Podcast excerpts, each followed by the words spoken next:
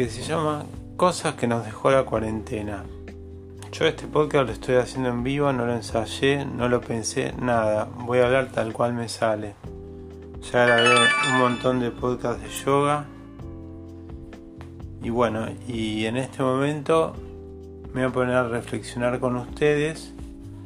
Después de 100 días de cuarentena en Argentina, ¿qué cosa nos dejó?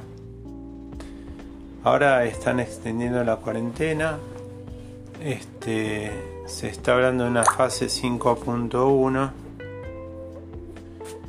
y lo que se está hablando es de mm, hacer como un cordón con el Gran Buenos Aires, cosa de que la gente contagiada no venga para acá.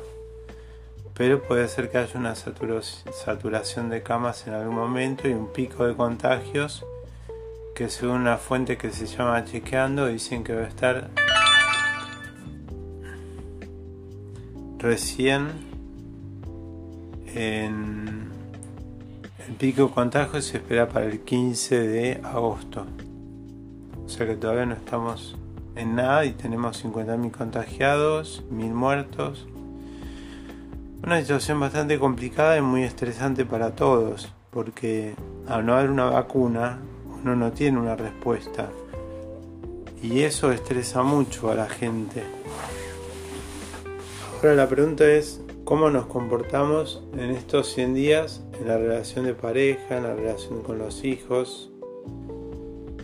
¿Qué pasa que de repente a último momento se encarajina todo y las cosas empiezan a salir mal? ¿Qué pasa cuando vivís con alguien tóxico? Que es una persona que no te acepta como sos y que te quiere manipular. Entonces, eh, lo mejor es em, hacerse un lado.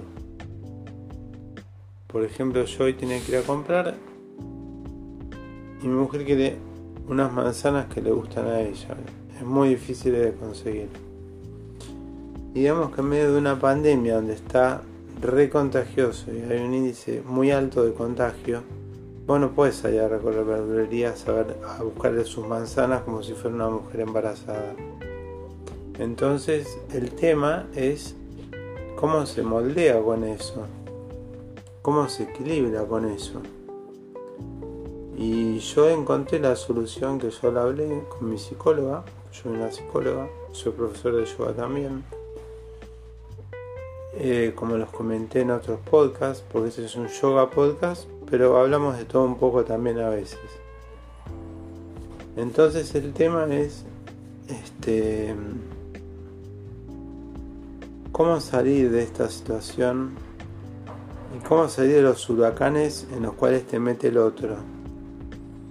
Porque, por ejemplo, mi mujer se me puso a discutir en ayunas y yo me enganché a la discusión. Cosa que no hay que hacer. En los momentos que la otra persona se pone pesada hay que correrse, salir. Como me decía mi médico, escondete, escondete, andate. No estar en el mismo ambiente, no estar en el mismo lugar, la gente tóxica, la gente manipuladora, la gente absorbente. Entonces de esta forma lo que logramos es neutralizar al otro. Porque si yo voy a estar todo el tiempo viviendo para satisfacer a la otra persona, y a la otra persona nunca la satisfago porque no le gustan mis cosas, no le gusta lo que yo hago, no le gusta lo que yo compro, entonces estamos en un problema. Entonces la solución es em, no hacer nada, cortar, dejar que el tiempo pase, hacer yoga, meditar. Yo ya tengo montones de podcasts míos de yoga y meditación.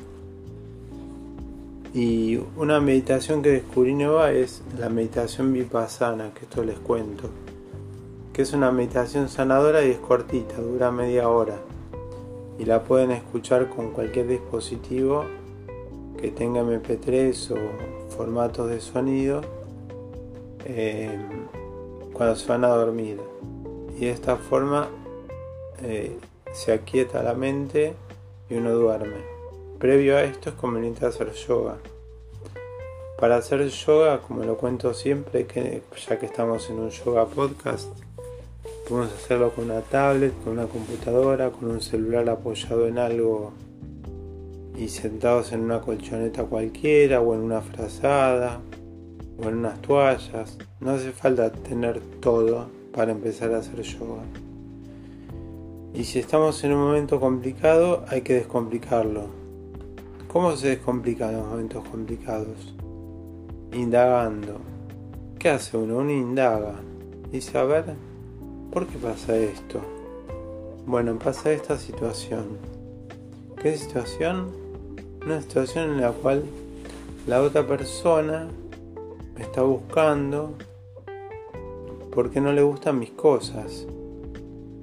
Entonces uno se pregunta, ¿yo la sigo queriendo o ya no la quiero más? Realmente no me importa. Y hay que ir al no. Hay que alejarse. Cuando la otra persona se pone tóxica y se pone negativa y se pone reiterante y se pone pesada y se pone agresiva, viene con toda una carga negativa como si fuera un tren y vos te pones adelante y le pones a decirle cosas, es lo peor que puedes hacer. Lo mejor que puedes hacer es correrte y dejarlo pasar. Dejar pasar esa negatividad, esa tensión, Em, entonces, por ejemplo, hoy a mí me recomendaron que pare. Me dijeron, bueno, una situación de discusión te tensionó, para, ponete a meditar. Ponete a hacer lo que te hace feliz. Me gusta escuchar música, por ejemplo, a mí me gustaba el Pintos. Entonces a mi mujer no le gusta toda la música que a mí me gusta, casualmente. Entonces cada vez que escucho música refunfuña. Y yo a la tarde estaba secando fruta y verdura que había ido a comprar. Y ella refunfuneando con la música. Y yo dije, ¿qué hago? ¿Le escucho a ella o me escucho a mí? No. Siempre uno se tiene que escuchar a uno mismo, aunque suene egoísta. Se tiene que escuchar a uno mismo, escuchar el corazón adentro y soltar. ¿Qué es soltar el desapego? No apegarse a la otra persona, por más que haya habido una discusión, una situación incómoda, dejar que las cosas fluyan. Hay una canción de Divididos muy linda que se llama la, letra es algo así como, no me acuerdo el nombre exacto, no me va a venir. Dice, deja que ruede. Bueno, es una canción de Divididos que es muy linda y a mí esa canción me hace simbolizar el tema del rodar, de dejar que las cosas rueden, que las cosas giren. Porque si vos a una rueda que gira le pones un palo, la frenás, la trabás y toda esa energía queda trabada queda metida ahí. Si sacas el palo, la rueda sigue girando. hay que dejar que la rueda gire, que las cosas fluyan, que la energía fluya del otro, la negativa, la toxicidad. Que diga todo lo que tenga que decir. Que diga todo lo que tenga que decir. Y yo quedarme en mi mundo y en mis cosas, cuidándome a mí mismo. Porque ¿quién no se resguarda más que uno a uno mismo?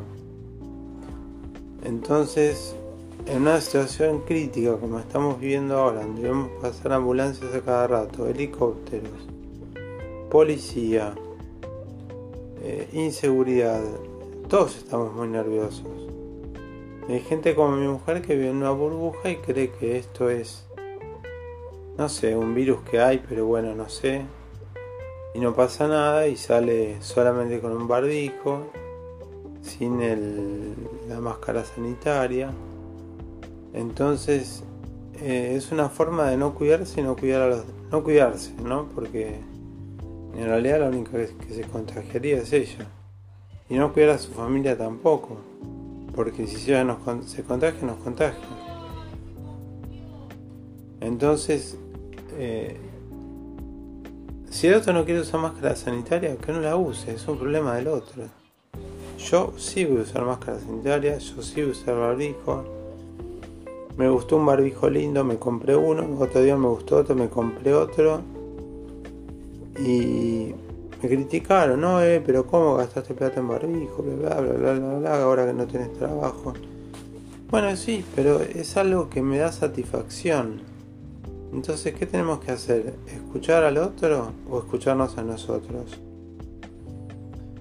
Yo creo que lo más importante, aunque suene egoísta, es crear un espacio de lugar físico en algún ambiente de la casa donde tengamos tiempos eh, de mm, reflexión, donde nos indaguemos a nosotros mismos, que no sea un monólogo, como estoy haciendo yo hablando, sino que sea una autoindagación donde nos preguntemos, ¿está bien lo que estoy haciendo? ¿Es correcto? ¿Es correcto tener miedo? Y sí, me dijo mi médico. ¿Es correcto ante este virus que aún no tenga miedo? Me dijeron que sí, realmente que sí. Vos a los médicos son astronautas. Yo fui a hacerme ver por la vista. Me agarró conjuntivitis. No soy un ser humano y me puedo haber contagiado de cualquier forma. Fui a un centro, ahora tengo que volver a ir. Y estuve una semana que me estoy poniendo gotitas. Pero más allá de esto, lo que quería contarles es los protocolos que tienen. Te toman la fiebre, te hacen lavar las manos, te hacen limpiar los pies, limpian todos los lugares donde te apoyas. O sea que fui a un lugar acá cerca de mi casa y fui de lo más tranquilo. Este, y bueno, y lo que les quería decir es que a veces que hay algunas cosas que no se pueden dejar estar. Otra cosa importante que me dijo mi psicóloga es que no me automedique, que vaya al médico. Ante una situación que me agarró, que se me puso un ojo muy rojo, bueno. Entonces yo me automediqué y como no se curaba, fui al médico. Me dieron dos gotitas, que es lo que estoy haciendo. Y bueno, lo que les quería decir es tres o cuatro tips. Alejarse de la gente tóxica, alejarse de la gente negativa, alejarse de la gente influenciadora, dejar de ver las noticias todo el tiempo. Chequeando es una aplicación que está en Instagram y en Twitter, creo que debe estar en Facebook también, donde ustedes pueden ver montones de periodistas que chequean información. Entonces de esa forma lo que pueden hacer es chequear si la información que se transmite en los medios es correcta o no. Porque muchas veces los medios buscan manipularnos de alguna manera con el miedo de, este, de esta pandemia. Y así buscan expropiarse de, cosas. Y la justicia a veces falla a favor o en contra.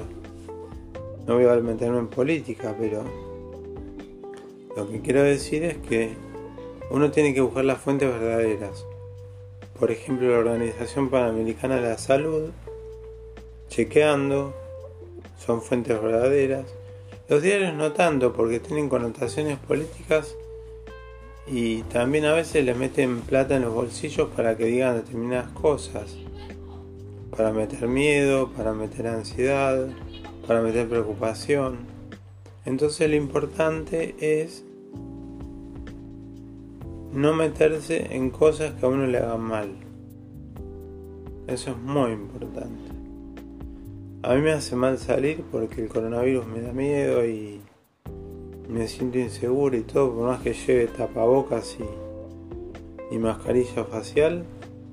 Y bueno, ¿qué tengo que hacer? Lo que tengo que hacer es tratar de salir lo menos posible, cada dos días. Y ahora acaban a volver a la fase 1.5, que es una fase donde va a haber una restricción por 17 días, creo. Porque subió el pico de contagios a 50.000 con 2.000 contagiados por día,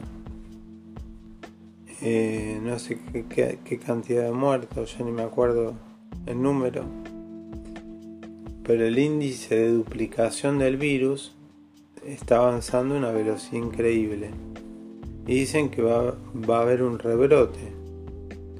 Esto no lo chequeen chequeando, lo vi en La Nación. Entonces, eh, no hay que entrar en pánico. Hay que reflexionar. Porque no podemos hacer nada. Nosotros somos seres humanos que vivimos en este mundo. Y lo único que nos queda es em, vivir. Vivir cada día. Tomar mate, escuchar música, hacer yoga, meditar, y bueno, y vivir, eso solo, vivir.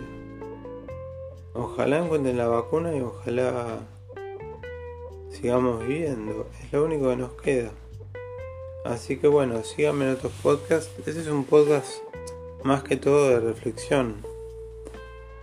Porque me hicieron una pregunta, me preguntaron cuál es tu balance en estos 100 días de cuarentena. bueno, si yo me pongo a pensar el día 1 y el día 100, el día 1 estábamos tomando mate en el balcón todos felices y el día 100 estamos todos peleados. Entonces, eh, la cuarentena es buena porque no se propaga el virus, pero es mala por la convivencia.